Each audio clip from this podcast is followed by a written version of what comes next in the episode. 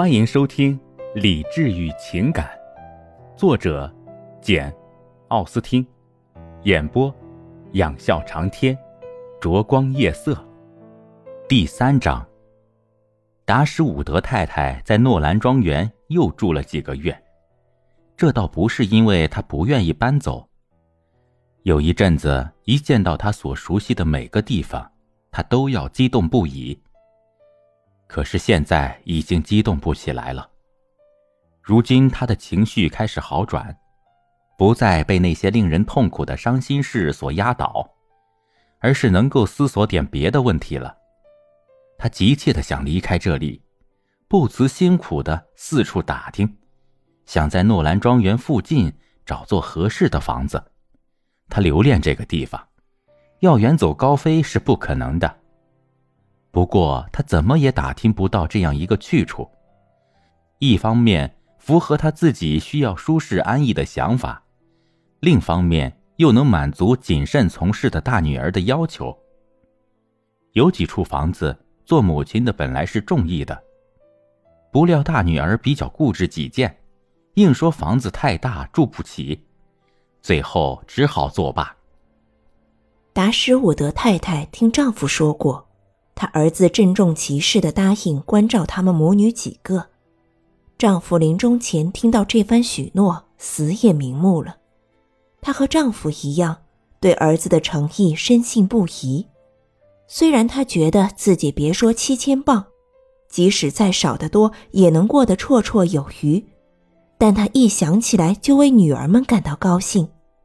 再看那做哥哥的心眼那么好，他也为他感到高兴。他责怪自己以前不该错怪他，认为他一毛不拔。他这样对待继母和妹妹们，足以说明他多么关心他们的幸福。有好长一段时间。他对他的慷慨豁达坚信不疑，他和儿媳刚认识就瞧不起他，如今在他家里住上半年，进一步了解了他的为人，不觉对他更加鄙视。尽管当婆母的以母爱为重，处处注意礼貌。若不是出现了一个特殊情况，婆媳俩也许还共处不了这么长时间呢。照达什伍德太太的看法。出了这件事，她的女儿们理所当然是要继续待在诺兰庄园的。这桩事就出在她大女儿和约翰·达什伍德夫人的弟弟之间，两人渐渐萌发了爱慕之情。那位弟弟是个很有绅士派头的、逗人喜爱的年轻人。他姐姐住进诺兰庄园不久，就介绍他与他们母女结识了。从那以后，他将大部分时间。都消磨在那里。有些做母亲的从利害关系出发，或许会进一步撮合这种密切的感情，因为爱德华·费拉斯乃是一位已故财主的长子。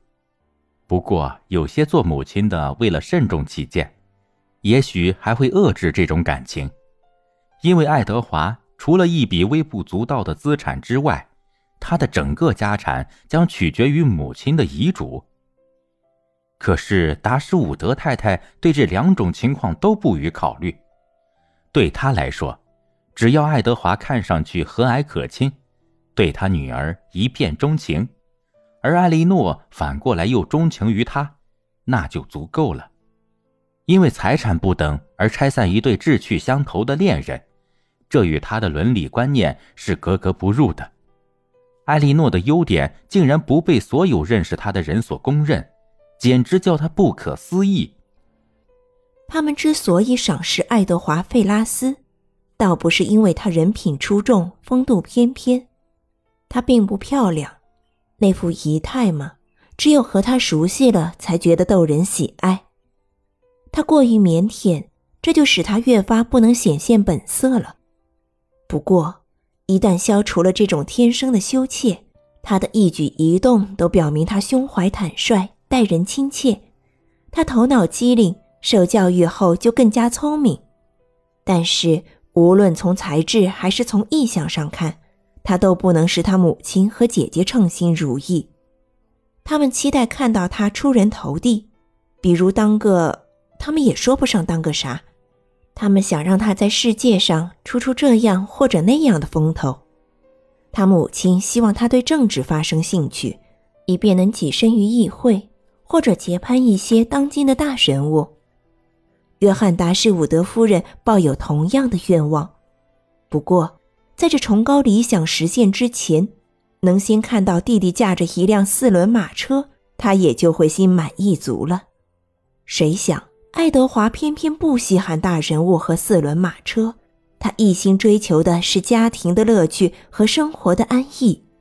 幸运的是，他有个弟弟比他有出息。爱德华在姐姐家盘桓了几个星期，才引起达什伍德太太的注意。因为他当初太悲痛，对周围的事情也就不注意了。他只是看他不声不响，小心翼翼，为此对他发生了好感。他从来不用不合时宜的谈话去扰乱他痛苦的心灵。他对他的进一步观察和赞许，最早是由艾莉诺。偶然说出的一句话引起来的。那天，艾莉诺说她和她姐姐大不一样，这个对比很有说服力，帮他博得了他母亲的欢心。只要说他不像范尼，这就足够了。母亲说：“这就是说他为人厚道，处处可亲。我已经喜欢上他了。我想。”艾莉诺说：“你要是对他了解多了。”准会喜欢他的，喜欢他。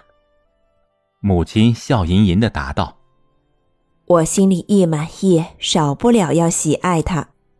你会器重他的，我还不知道怎么样把器重和喜爱分离开呢。”随后，达什伍德太太便想方设法去接近爱德华，他态度和蔼，立即使他不再拘谨，很快便摸清了他全部优点。他深信爱德华有益于艾莉诺，也许正是因此，他才有这么敏锐的眼力。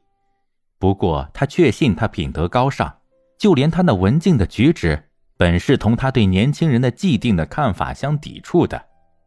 可是，一旦了解到他待人热诚、性情温柔，也不再觉得令人厌烦了。他一察觉爱德华对艾莉诺有点爱慕的表示。便认准他们是在真心相爱，巴望着他们很快就会结婚。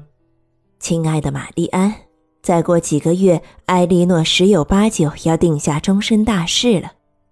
我们会惦记她的，不过她会很幸福。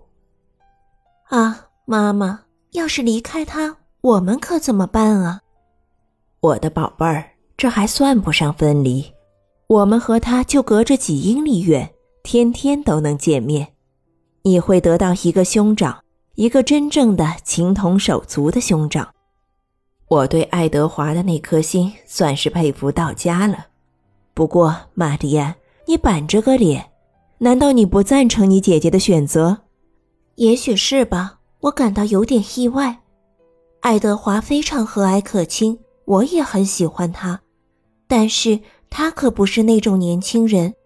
他缺少点什么东西，他那副形象可不引人注目。我觉得可以真正吸引我姐姐的那种魅力，他连一丝一毫都不具备。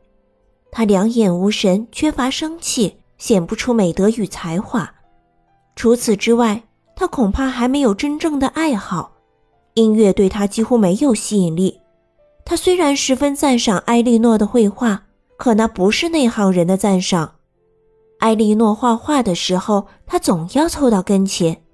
尽管如此，他对绘画显然一窍不通。他那是有情人的赞赏，而不是行家的赞赏。使我满意的人必须同时具备这两种气质。跟一个趣味与我完全不能相投的人一起生活，我是不会幸福的。他必须与我情投意合。我们必须醉心于一样的书，一样的音乐。哦，妈妈，爱多华昨天夜里给我们朗读时，样子无精打采的，蹩脚透了。我真替姐姐担心，可他倒沉得住气，就像是没看见似的。我简直坐不住了。那么优美的诗句常常使我激动的发狂。可是让他那么平淡无味、不动声色的一朗读，谁还听得下去？他一定善于朗读质朴风雅的散文，我当时就这么想的。可你偏要让他念考博的诗，得了吧，妈妈！要是考博的诗都打动不了他，那他还配读什么？不过我们必须承认趣味上的差异。艾莉诺没有我这样的情趣，因此她可以无视这种欠缺，跟他在一起还觉得挺幸福的。可是我要是爱他的话，见他那样索然乏味的念书，我的心都要碎成八瓣了。妈妈，我世面见的越多，越觉得我一辈子也见不到一个我会真心爱恋的男人。我的要求太高了，他必须具备爱德华的全部美德，而为美德增添光彩，他又必须人品出众、风度迷人。别忘了，我的宝贝儿。你还不到十七岁，对幸福丧失信心还为时过早。你怎么会不及你母亲幸运呢，玛蒂安？你的命运与我的命运只会有一点是不同的。感谢您的收听，我是 CV 养笑长天，欢迎订阅，我们下期见。